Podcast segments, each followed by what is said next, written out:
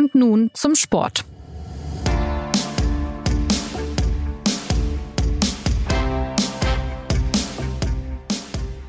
Herzlich willkommen zur neuen Folge des SZ Sport Podcasts.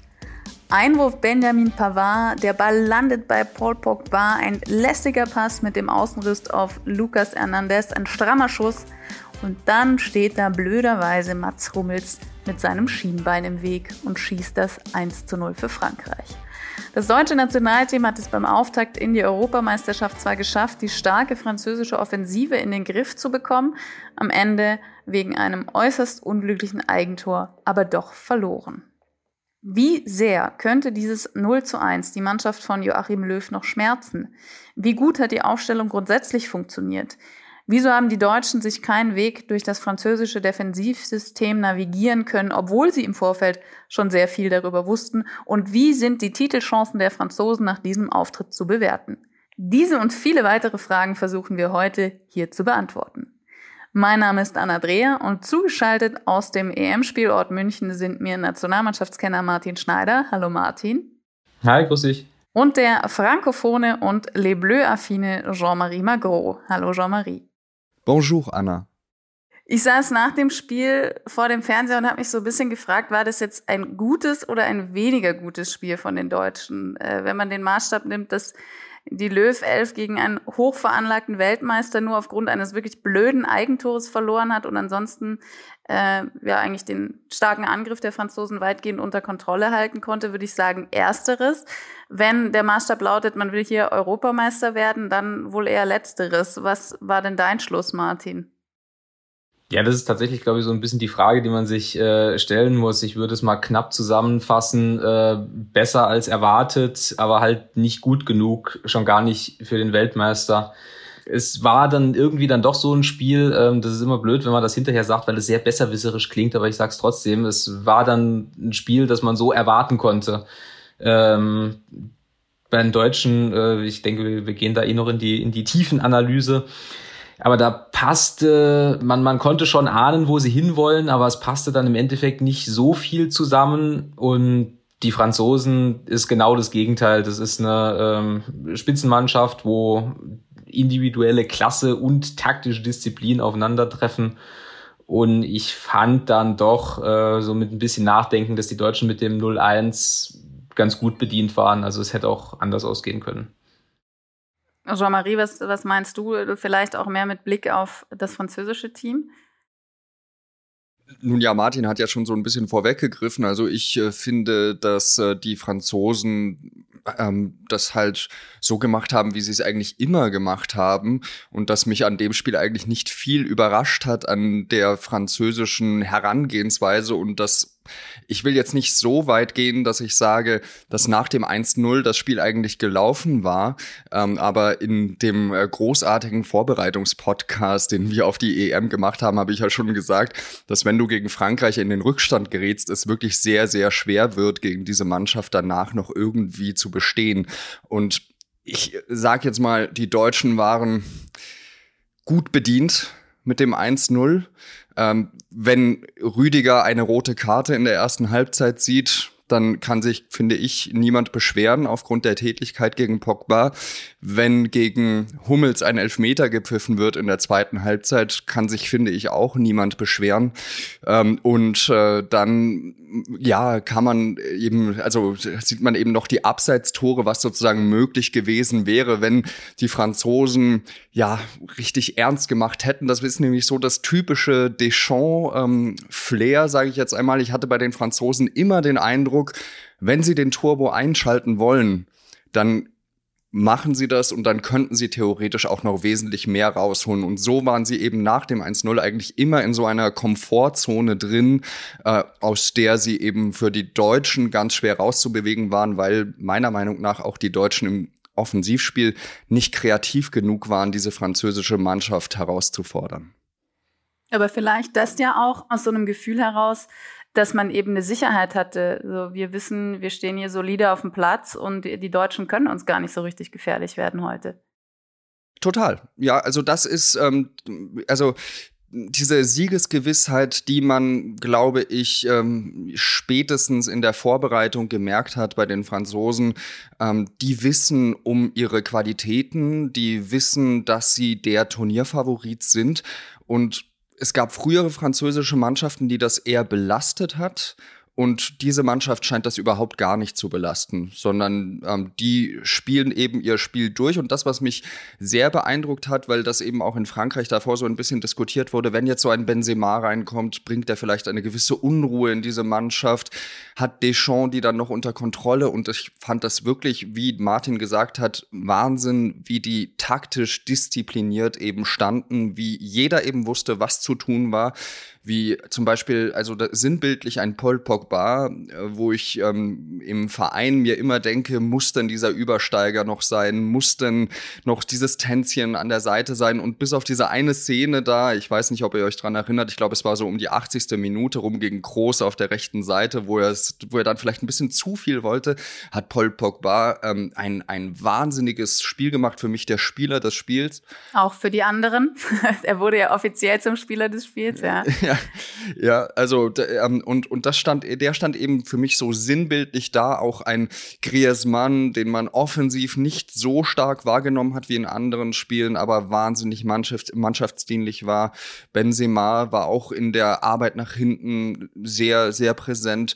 Also das waren alles Spieler, die, wo wir wissen, was die einzeln können, äh, wie gute Einzelspieler die sind, aber die total mannschaftsdienlich waren und das passt zu dieser Deschamps-Mentalität. Didier Deschamps, der französische Nationaltrainer, hat danach von einem Zweikampf der Titanen gesprochen. Joachim Löw von einem extrem intensiven, spannenden und sehr, sehr guten Spiel. Also so hat er diese Partie bewertet. War das denn genau die richtige Art, um direkt ins Turnier zu kommen? Also direkt auf, wie Löw sagen würde, höchstem Niveau gefordert zu sein, Martin? Ich glaube ehrlich gesagt nicht. Ich glaube, es hätte den, den, Deutschen besser getan, wenn sie gegen einen bisschen schwächeren Gegner ins Turnier gestartet wären, weil man halt sieht, man, man, man sieht halt bei den Deutschen, dass sich Probleme, die sich jetzt über äh, die letzten, sagen wir, drei Jahre angestaut haben oder auch zwei Jahre, je nachdem, wie man es sehen will, halt nicht innerhalb von, von drei Wochen beheben lassen. Ne? Mhm. Äh, wenn wir kurz nochmal rauszoomen äh, aus der deutschen Nationalmannschaft, ne? Joachim Löw hat ja nach der WM 2018 den Umbruch versucht. Ähm, der Umbruch hat dann nicht geklappt. Jetzt hat er nach der Ankündigung, dass diese Europameisterschaft sein letztes Turnier ist, den Umbruch wieder ein bisschen rückgängig gemacht, hat äh, Thomas Müller und Mats Hummels äh, zurückgeholt. Und man sieht schon, wo er, wo er ein bisschen hin will äh, mit der Mannschaft. Ähm, und es, ich will gar nicht leugnen, dass es Fortschritte gibt, ähm, aber man kann halt nicht innerhalb äh, von, von sehr kurzer Zeit eben alles lösen. Und das sieht man im Brennglas dann halt ähm, bei diesem, diesem Offensivspiel man müsste sehr gut abgestimmt sein, um auch noch ohne echten Neuner, äh, also ohne echten Stürmer, äh, gegen diese, diese sehr massive französische Abwehr eben klarzukommen oder durchzukommen. Und das sind die Deutschen halt nicht. Also das, das hat man halt dann, äh, wie, wie Jean-Marie gesagt hat, gesehen. Die, die Franzosen konnten sich einrichten in ihrer Taktik, die, die ich sehr gut finde. Also ich will erstmal die Mannschaft sehen, die diesen Riegel knackt. Ähm, aber es, ähm, Joachim Löw hat es dann später gesagt, der Plan war halt über die äh, hohen Außenverteidiger Robin Gosens und, und Josua Kimmich dann quasi in Angriffsstellung zu kommen, ohne in einen gefährlichen Konter zu laufen, weil wenn Frankreich kontert über Mbappé, dann sind sie nicht aufzuhalten aber das war es dann halt auch so ein bisschen mit dem Plan. Ähm, wenn dann der Ball bei Kimmich oder Gosens war, dann konnten sie nicht so richtig flanken, weil, weil weder Gnabry noch Müller noch Harvard sind jetzt die natürlichen Kopfball-Ungeheuer, äh, jedenfalls nicht so, als dass sie gegen Rafael Varane durchkämen.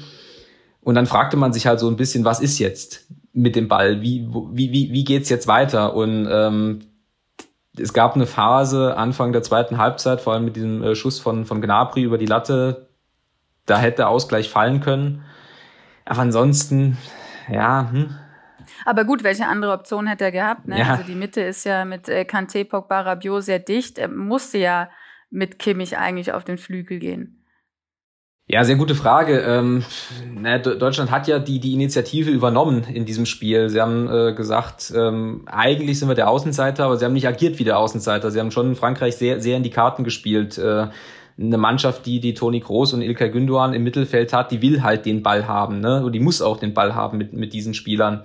Und ähm, es waren vielleicht, vielleicht ein bisschen überambitioniert. Auf der anderen Seite willst du als deutsche Nationalmannschaft in München, also zu Hause, dann, dann in der Außenseitertaktik fallen? Das ist die andere Frage. Wahrscheinlich eher nicht, können wir wahrscheinlich auch gleich beantworten. Äh, wie gut hat denn die Rückkehr von Mats Hummels und Thomas Müller der Mannschaft getan? Äh, wenn man jetzt vielleicht mal ein bisschen davon abgeht, wie gut jetzt die Aufstellung, wie sie Löw gewählt hat, harmoniert hat, aber es geht ja da auch um, um ein bisschen Team Spirit, um Mentalität, um, um so eine Spannung, die auch einzelne Spieler aufs Feld bringen können. Also ich fand die Rückholaktion äh, richtig. Äh, es wäre auch äh, unmöglich zu argumentieren gewesen, es nicht zu tun, äh, vor allem nach der Saison, die Thomas Müller gespielt hat und, und Mats Hummels. Äh, der jetzt wegen dieses Eigentors natürlich im Fokus ist, aber das Eigentor, wenn man, wenn man sich halt anguckt, eigentlich ist der Fehler halt vorher. Äh, der Fehler ist nach einem Einwurf von Pavard, wo äh, die Deutschen eigentlich auf dem Außen, ähm, auf dem Außen gut stehen und keinen Zugriff auf, auf Pogba vor allem kriegen, äh, den man da halt blocken muss, bevor er diesen Pass da spielt auf, auf Hernandez. Mhm. Das ist schon logisch, dass er die zwei zurücknimmt. Bei Thomas Müller vorne ist es halt so, dass er seine Stärken im System von Hansi Flick eigentlich im Pressing hat und die Deutschen haben jetzt gegen Frankreich halt einfach kein Pressing gespielt, ne? weil sie ständig den Ball hatten, weil sie ständig gegen diese Mauer angelaufen sind. Und die war so dicht, dass sogar Thomas Müller dann keine Räume gefunden hat oder nicht immer. Er hat es dann in der zweiten Halbzeit ähm, in seiner Verzweiflung versucht, ist auf die, die Flügel ausgewichen, hat dann ein paar Bälle gekriegt, aber dann steht eben Thomas Müller auf dem Flügel und steht halt nicht mehr im 16er, um die Bälle zu verwerten. Ähm, um, die, um die Frage zu beantworten, wie gesagt, ich finde es prinzipiell richtig, dass sie wieder da sind. Ähm, gegen die Franzosen war es jetzt halt wirklich ein spezielles Spiel.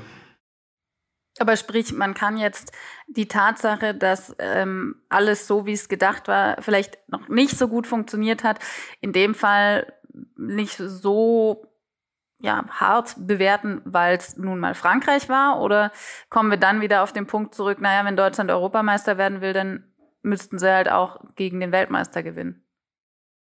Das ist, das ist eben die Frage, ne? Aber die, die Systematik ist ja so, dass äh, sogar die, die vier besten Gruppen Dritten weiterkommen. Ähm, das heißt, Deutschland hat jetzt noch zwei Spiele, um vier Punkte zu holen. Mit vier Punkten ist man eigentlich sicher weiter. Ähm, das heißt, unentschieden gegen Portugal, Sieg gegen Ungarn und das sehe ich äh, dann doch noch irgendwie im Bereich des Möglichen. Aber die, die Frage, die du stellst, ist genau die Frage, ne? War Deutschland so schlecht oder Frankreich so gut? Äh, mhm. Ich hielt Frankreich jetzt gestern schon für, wie gesagt, ich will erstmal die Mannschaft sehen, die diese Franzosen knackt. Das ist eine brutale Turniermannschaft. Ähm, sie spielen genauso wie, wie in Russland 2018. Ähm, da gab es ja im Halbfinale gegen Belgien sogar die Debatte, ob sie Anti-Fußball spielen, ähm, was ich einfach mal so als äh, Trainerlob interpretieren würde. Ähm, das ist ähm, ja, ähm, ich, ich, ich mag Mannschaften, ehrlich gesagt, oder ich habe großen Respekt vor Mannschaften, die halt so aus der Defensive heraus ähm, dominieren können. Atletico Madrid kann das im, im europäischen Fußball. Ich finde auch, dass man da die italienische Prägung von Didier Deschamps noch sieht. Ähm, die, die, die, die, die muss erstmal jemand schlagen. Und ähm, ich finde, dass sie gegen Deutschland auch gezeigt haben, dass warum sie halt der Turnierfavorit sind. Paul Pogba hat die Gegner ja auch gelobt. Er hat gesagt, immerhin war das Deutschland, da muss ich nicht viel zu sagen, ein starkes Team, das uns jede Menge Probleme bereitet hat. Hatte Frankreich wirklich Probleme mit dem Spiel der Deutschen, Jean-Marie, oder war das jetzt mehr die Höflichkeit eines gütigen Siegers, der optimal ins Turnier gestartet ist? Ich würde sagen, dass die Deutschen sehr wohl Probleme auch bereitet haben. Ich finde nur, dass sie ja so manche Chancen nicht ergriffen haben, die sie gehabt hätten. Also ich glaube, dass die französischen Außenverteidiger zum Beispiel wesentlich mehr hätten unter Druck gesetzt werden können, als äh, das in diesem Spiel der Fall war. Gosens war da auf der linken Seite, finde ich, stärker als Kimmich in der Vorwärtsbewegung rechts. Ähm, da, da war Pavard oftmals äh, mehr gefordert, als es Hernandez auf der anderen Seite war. Ähm, ich äh, fand es bemerkenswert, wie die Franzosen eben in der Defensive agiert haben, dass man den Deutschen ähm, eben außen so viel Platz gelassen hat und wie wenig die Deutschen, finde ich, daraus häufig gemacht haben. Also man hat dann gefühlt 150 Flanken in die Mitte geschlagen, äh, wovon eben eine, eine mal gefährlich war. Das war die Chance, die Martin vorhin beschrieben hat, mit Nabri, der knapp über die Latte schießt. Aber ansonsten dachte ich mir dann schon häufig, also irgendwie fehlt mir da so, so eine Idee, wie, wie man denn gedenkt, gegen diese Franzosen ein Tor zu schießen. Ähm, natürlich ist man dann gefordert als Frankreich, äh, wenn man, wenn man gefühlt 85 von 90 Minuten gegen diese deutsche Mannschaft verteidigt, äh, dann, dann ist das kein Spaß. Äh, aber ich glaube, dass man ähm, auch in den, in den Gruppenphasen spielen äh, zur, zur also oder in der Nations League zum Beispiel gegen die Niederlande mal häufiger gefordert war, äh, weil ähm, man dort eben auch mal versucht hat, mit einem Doppelpass zum Beispiel hinter diese Kette zu kommen, die äh, Martin vorhin beschrieben hat. Also ich denke, da, da sind noch Reserven da, aber ich würde jetzt eben auch nicht bei den Deutschen sagen, da ist gar nichts mehr drin für die in diesem Turnier, sondern so ein Turnier hat ja immer eine Eigendynamik. Wenn mir jemand 2018 erzählt hätte, dass die Franzosen nach einem 2-1 gegen Australien, 1-0 gegen Peru und 0-0, äh, nee, doch 0-0 gegen Dänemark dann äh, das Turnier gewinnen würden, dann würde ich, also hätte ich damals gesagt, das ist eine sehr, sehr mutige Prognose. Ja, und, und deswegen ist es vielleicht gar nicht mal so schlecht für die Deutschen, dass sie jetzt am Anfang so ein bisschen mal Grenzen aufgezeigt bekommen haben und dann wissen, was sie vielleicht besser machen könnten in einem eventuellen, ich weiß nicht, ob es der Turnierbaum hergibt, Halbfinale oder Finale, äh, wenn es so ein Rematch geben würde gegen Frankreich wenn, wenn ich da kurz reingehen kann in die, äh, in die Taktik, das ist ja das Schöne an diesem EM-Podcast, wenn man halt nur über ein Spiel spricht, dass man mal, äh, mal kurz, äh, kurz in die, in die äh, Tiefenanalyse der Taktik reingehen kann. Äh, stimmt alles, was, was Jean-Marie sagt. Ich hatte den Eindruck, dass die Deutschen vielleicht ein bisschen vor den Franzosen übergewarnt waren. Also man hat so, so oft äh, vorm Spiel thematisiert, dass diese äh, Doppelsechs in Anführungszeichen aus Groß und Gündogan ja, ja hinten so anfällig wäre dass ich das Gefühl hatte, dass Toni Groß äh, fast versucht hat, äh, auf seine alten Tage noch, noch mal ein Staubsauger zu werden.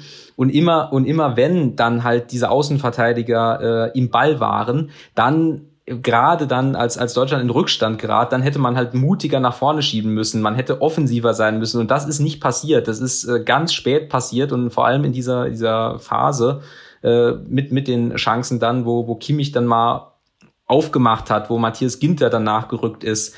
Aber ich hatte das Gefühl, man hatte so, so Angst, in diese Konter zu laufen, um sich danach eine Debatte einzufangen, so nach dem Motto, ja, das haben wir ja von vornherein gesagt, dass er gegen diese Franzosen in die Konter läuft. Aber woran lag das denn? Weil es war ja tatsächlich ähm, im besten Sinne bekannt, wie Frankreich spielen würde. Also man wusste 4-3-3, starkes Mittelfeld, starker Angriff. Ähm, und, und trotzdem war es dann umgekehrt, wenn du jetzt sagst, okay, man hatte Angst, in die Konter zu laufen, aber umgekehrt ähm, gab es ja auch irgendwie kein entscheidendes Mittel dagegen, dieses Defensivsystem durchzukommen. Ja, ja, ja, genau, man, man hätte, das ist, auf, auf hohem Niveau ist das halt manchmal so. Das ist äh, so, so ein bisschen so, wie wenn man im, im Tennis gegen, gegen Rafael Nadal äh, auf, auf Sand spielt. Okay, da ist er jetzt rausgeflogen, ist vielleicht besser, äh, schlechtes Beispiel. Aber man, man muss halt irgendwann im Spiel ähm, die, die riskanteren Schläge nehmen, weil man halt merkt, mit, mit, mit den normalen Mitteln kommt man nicht durch. Und wenn man dann halt die riskanteren Schläge äh, nimmt, dann haut man ihn entweder ans Aus oder äh, der Gegner nutzt es halt aus. Und ähm, so, so war das gegen die Franzosen auch. Man hätte halt dann mehr ins Risiko gehen müssen. Aber ich, ich meine wirklich erkannt zu haben, dass man halt Schiss vor dem 0-3, also das Schiss, Schiss vor, vor der Auftaktblamage hatte. Und dann halt lieber abgesichert hat, so, so hart sich das jetzt anhört, lieber abgesichert hat und vielleicht 0-1 mitgenommen hat, um jetzt halt äh, dann doch irgendwie mit einem halbwegs guten Gefühl gegen Portugal in Ungarn zu gehen, als sich halt noch die zwei Mbappé-Gegentore zu fangen, die man sich ja dann auch noch fast gefangen hätte. Äh, ja. Darf ich, darf ich da nur, nur schnell reingrätschen? Und zwar. Nur wenn du so elegant reingrätscht wie Mats Hummels. Äh, ich fand gestern ehrlich gesagt Varan besser, aber ist egal. Ähm, ich ähm, finde. Du bist oder ich, ich, ja, ich bin befangen. Ich so, glaube, jetzt aber nämlich, rein. ich glaube nämlich, dass ähm, diese eine Aktion, wo Martin jetzt äh, bestreitet, dass das ein Elfmeter war und ich sage, dass es ein Elfmeter war, dass die auch für kräftig ähm, Respekt gesorgt hat in der deutschen Mannschaft. Das war ja ähm, so 20 Minuten vor Schluss. Und wie man dann gesehen hat, wie Bappé gefühlt Hummels auf einer 40 Meter Strecke 10 Meter abnimmt ähm, und an ihm vorbeigeht, als wäre das ja ein, ein E-Jugendspieler gegen ähm, eben gegen einen Ausgewachsenen. Ich glaube, das hat tatsächlich noch einmal für Respekt gesorgt und ähm, gezeigt, Mensch, wenn wir uns wirklich einmal so einen Konter fangen, die Franzosen sind so klinisch nach vorne. Ich äh, habe da so eine Statistik noch einmal rausgesucht. Bei der letzten WM von 29 Torschüssen haben die Franzosen 14 reingemacht. Also gefühlt jeder zweite Schuss, nicht nur gefühlt, sondern jeder zweite Schuss war bei der WM drin und ich glaube, wenn wir die Jahre danach uns anschauen, dann waren die Franzosen quasi genauso effektiv. Ja, und das ist so diese beeindruckende Qualität dieser Mannschaft. Wenn sie dann mal vor dem Tor steht, dann kann man eigentlich fast damit rechnen, dass der Ball drin ist.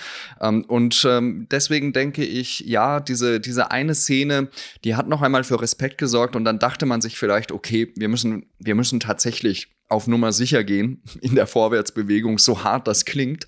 Ähm, aber ja, ähm, ich, ich denke, also das ist, es würde nicht so meiner Philosophie äh, entsprechen. Ähm, ich, äh, ich hätte es schöner gefunden, wenn die Deutschen was riskiert hätten. Ähm, einfach weil es auch dem Spiel gut getan hätte. Aber nun ja, so, so ist es jetzt nun einmal. Vielleicht würden sie auch in einem Halbfinale, wenn es jetzt wirklich, wirklich ähm, ja, ähm, darum geht, dass man, dass man halt draußen ist, äh, wenn äh, man eben nicht gewinnt, äh, würden sie in einem Halbfinale auch anders agieren als jetzt eben in der Gruppenphase, wo es eben auch um ein Torverhältnis geht. Ja, das äh, sind ähm, so Sachen, die, wo ich denke, dass die in der Überlegung von Yogi Löw und auch von den Spielern ähm, eben Einfluss haben.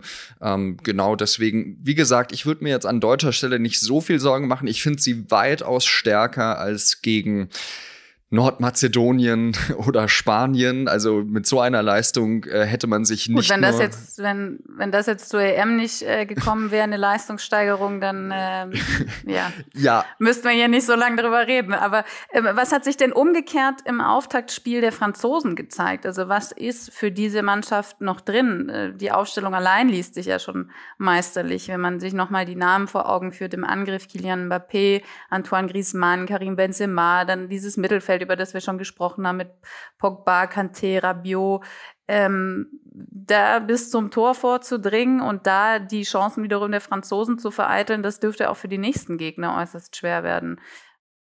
Ja, wie gesagt, das ist äh, eine, eine Turniermannschaft aus, aus dem Lehrbuch, ähm, weil ähm, im Turnieren um äh, mal ein äh, Bonmot aus der äh, äh, EM in Frankreich äh, wieder hochzunehmen. Da hat Portugal ja das Turnier gewonnen, nicht weil sie das Turnier gewonnen haben, sondern einfach, weil sie bis zum Ende nicht ausgeschieden sind. Die sind ähm, mit drei Unentschieden durch die Gruppenphase gekommen und dann haben sie sich wirklich durch, durch jedes Gruppenspiel gemauert und am Ende waren sie Europameister. Das würde ich den Franzosen jetzt ausdrücklich nicht unterstellen, aber das ist, ähm, wie gesagt, man muss die erstmal rauswerfen man, man muss erstmal gegen die gewinnen. Und ähm, vor allem, wenn sie, äh, wenn sie in Führung gehen, vor allem, wenn sie, wenn sie halt einen Vorsprung verteidigen können, dann wird es ultra, ultra schwierig. Und jetzt durch den Sieg gegen die Deutschen sind sie im Prinzip in der Gruppenphase durch. Ich, ich würde sie gern mal sehen, wenn sie halt die Initiative ergreifen müssen, also wenn sie wirklich mit dem Ball spielen müssen. Ähm, da haben sie den sehr großen Vorteil, dass die, die individuelle Klasse halt so groß ist, dass man das auch darüber lösen kann.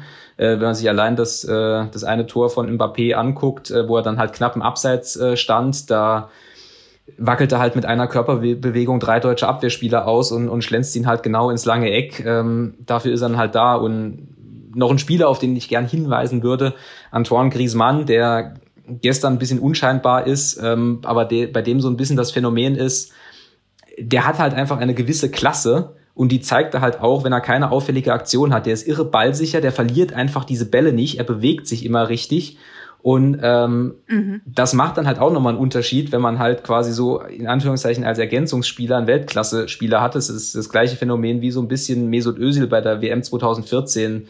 Ähm, wo man auch nicht oder wo der auch irgendwann in der Kritik stand äh, mit der Argument, äh, er hat ja keine entscheidende Aktion, aber die entscheidende Aktion ist halt quasi seine Eingebundenheit im Spiel. Und ähm, das jetzt das das alles führt dazu, dass dass die Franzosen sehr, sehr viele Optionen haben, sehr wenige Schwächen. Wie gesagt, ich würde sie gern mal sehen, wenn sie selbst agieren müssen. Sie sind aber halt einfach sehr oft in der Situation, dass sie nicht selbst agieren müssen. Das ist das Problem. Deutschland hat die Rückkehrer Hummels und Müller. Frankreich hat den Rückkehrer Benzema, der im Mai überraschend in die Equipe Tricolore zurückgekommen ist, nach fast sechs Jahren. Das muss man sich, äh, finde ich, nochmal vor Augen führen. Wie beeinflusst, wie verstärkt das diesen Kader und, und wie sehr steigert er allein vielleicht auch die Chancen auf den nächsten Titel? Ähm, die Stimmung ist ja mit ihm auch nicht immer Friede, Freude, Eierkuchen gewesen, aber das war sie auch ohne ihn jetzt nicht. Äh, wie, wie schätzt du das ein?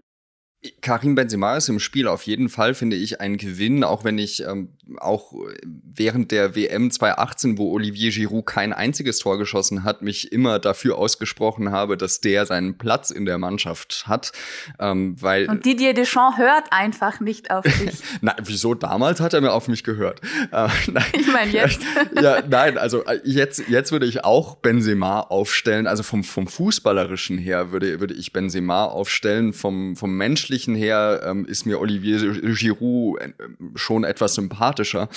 Aber ähm, was ich bei Spielern, und da sind, sind ähm, Benzema und Griezmann vielleicht vom Typ her ein bisschen ähnlich in der Spielanlage, was ich bei denen so schätze, ist, wenn die einen Ball bekommen, dann ist äh, die Wahrscheinlichkeit, dass sie den verlieren, sehr gering. Und vor allem geben sie dem Spiel immer eine gewisse Richtung. Sie orientieren ein Spiel neu, wenn sie den Ball bekommen. Ähm, und sie wissen einfach äh, ganz genau, wo sie, wo sie ähm, einen Ball hinspielen müssen, damit sie eben das Spiel der Franzosen nach vorne bringen.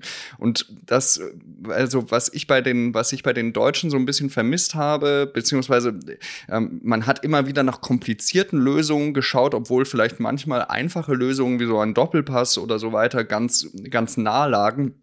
Bei den Franzosen in der Vorwärtsbewegung, das hat man auch bei den Abseitstoren gesehen, da ist jeder Pass schön anzuschauen, aber im Endeffekt ist die Idee eine ganz simple dahinter. Und äh, das ist ähm, das ist eben das, was ich bei Benzema und Griezmann so so schätze und was Paul Pogba jetzt zum Beispiel gestern eben auch immer gezeigt hat, das sind simple Pässe nach vorne, die vielleicht eben auch so gut funktionieren, weil Kylian Mbappé schneller ist als alle anderen. Das ist klar. So einen Spieler musst du dafür vielleicht auch in der Mannschaft haben.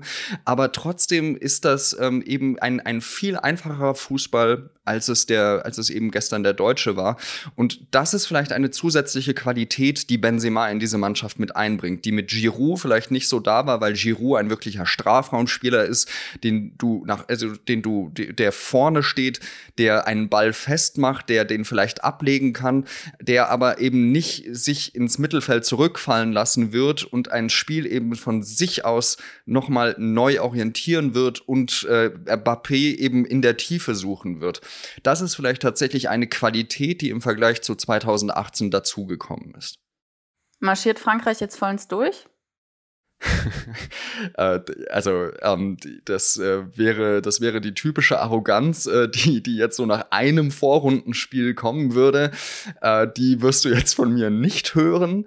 Ähm, ich glaube, also Jean-Pierre Papin war ja beim, also hatte ich ja im Interview für für die SZ jetzt ähm, am, am Montag drin und äh, der hat eben auch gesagt, Frankreich hat alle Mittel dazu, bringt alles mit, äh, damit sie diesen Titel holen können. Es gibt aber auch sehr viele starke andere Mannschaften. Ich würde eben sagen, nach diesem Auftaktspiel bin ich wohlgestimmt für, für das, was kommt. Ähm, ich glaube, diese Mannschaft bringt eben nicht nur fußballerisch alles mit, sondern sie hat auch eben dieses, so ein gesundes Selbstvertrauen in die eigenen Fähigkeiten, was man wahrscheinlich braucht, um so einen Titel zu holen. Manchmal ergibt sich das aus einem Turnier, das entwickelt sich dann aus einer Turnierdynamik heraus. Diese Mannschaft scheint es von Anfang an da zu haben und das erinnert vielleicht tatsächlich, tatsächlich so ein bisschen an die Europameisterschaft von 2000, als man eben zwei Jahre davor auch den WM-Titel geholt hat. Und bei den Deutschen, Martin, wie sehr könnte dieses 0-1 noch schmerzen? Wir haben schon gesagt, dass neben den Gruppen Ersten und Gruppen Zweiten auch vier von sechs Gruppen Dritten weiterkommen. Genau, also äh, um mal äh, vielleicht äh, so Richtung Ende äh, positive Dinge über die deutsche Nationalmannschaft äh, zu sagen. Äh, also ich finde schon, dass man gesehen hat, dass es, äh, wie, wie man so schön sagt, in dieser Mannschaft stimmt. Also ähm, die Moral war absolut top. Ähm, der, der, der Wille bis zum Schluss, äh, sich zumindest in jeden Zweikampf reinzuwerfen, der war, der war klar erkennbar. Ähm, es ist möglicherweise gar nicht so schlimm, wenn am Anfang des Turniers halt noch nicht alles klappt, zumal man sich ja wirklich gut argumentieren kann, dass man möglicherweise gegen den stärksten Gegner direkt am Anfang gespielt hat. Ähm, gegen Portugal erwarte ich ein Spiel, das so ähnlich ist, nur dass Portugal eben nicht Mbappé, sondern Cristiano Ronaldo hat. Aber ich glaube auch, dass, dass Portugal aus einer äh, aus einer äh, stabilen Defensive heraus agieren wird, weil sie haben jetzt das Auftaktspiel gegen Ungarn gewonnen. Sie sind auch nicht in Zugzwang. Die Deutschen sind in Zugzwang. Das heißt, Deutschland wird wieder vor dem gleichen Problem stehen. Sie müssen ein Tor schießen. Äh, sie müssen gucken, wie sie das Offensivspiel besser gelöst kriegen. Und ich glaube, dass, dass Joachim Löw möglicherweise im Laufe des Turniers nochmal über diese, diese Doppel-Sechs Groß Gündogan nachdenkt, ähm, die nicht ausdrücklich nicht schlecht waren gegen Frankreich, aber die halt von, die halt doch einfach ähnliche Spielertypen sind. Nicht hundertprozentig, das weiß ich, aber ich kann mir sehr gut vorstellen, dass zum Beispiel Leon Goretzka, wenn der jetzt im Laufe des Turniers wieder fit werden sollte, da eine wichtige Rolle spielen könnte. Und was wird jetzt gegen Portugal wichtig, um vorauszublicken aufs nächste Spiel? Torschießen, Torschießen, Torschießen, Torschießen, Tor, Torschießen, Torschießen, Torschießen. Diese Mannschaft hat seit, seit Miroslav Klose zurückgetreten ist oder von mir aus auch noch seit, seitdem Mario Gomez nicht mehr, nicht mehr spielt, ein, ein, ein Neuner-Problem, ein Stürmerproblem. Ähm, das war neben den ganzen anderen Problemen bei der WM 2018 ja auch das Kernproblem. Ne? Die deutsche Nationalmannschaft ist ausgeschieden, weil sie es nicht geschafft hat, gegen Südkorea ein Tor zu schießen. Und das, das war schon immer das Ding und das muss gelöst werden. Das ist kompliziert. Jean-Marie hat es richtig gesagt, die deutsche Nationalmannschaft muss auch ein bisschen kompliziert spielen, weil sie hat ja zum Beispiel ganz banal auch einfach keinen natürlichen Kopfballspieler da vorne. Ähm, und das ist, das ist im Weltfußball so, immer wenn du, wenn du keinen klaren Stürmer hast und fast alle Spitzenmannschaften haben einen klaren Stürmer, Robert Lewandowski, Erling Haaland ähm, und so weiter und so fort, dann, dann musst du ambitionierter an die Sache rangehen. Und ich glaube, Deutschland hat keine andere Chance, als es ambitioniert zu versuchen. Und ähm, davon hängt, glaube ich, so ein bisschen Wohl und Wehe dieser Mannschaft im weiteren Turnierverlauf ab. Ein paar Tage hat Joachim Löw jetzt noch Zeit, sich auf dieses nächste sehr wichtige Spiel bei der EM vorzubereiten. Äh, wir können derweil die anderen Mannschaften beobachten und uns weiter Gedanken machen, wie diese EM wohl weiter fortgesetzt wird. Für heute bedanke ich mich. Vielen Dank, Martin. Vielen Dank, Jean-Marie. Und an Sie vielen Dank fürs Zuhören. Wir sind schon am Sonntag wieder auf Sendung, um das zweite EM-Spiel der Löw 11 zu besprechen, wenn es, wie gerade gesagt, gegen Portugal mit Cristiano Ronaldo geht und um einen dringend benötigten Sieg. Bis dahin wünsche ich Ihnen eine schöne Woche. Machen Sie es gut.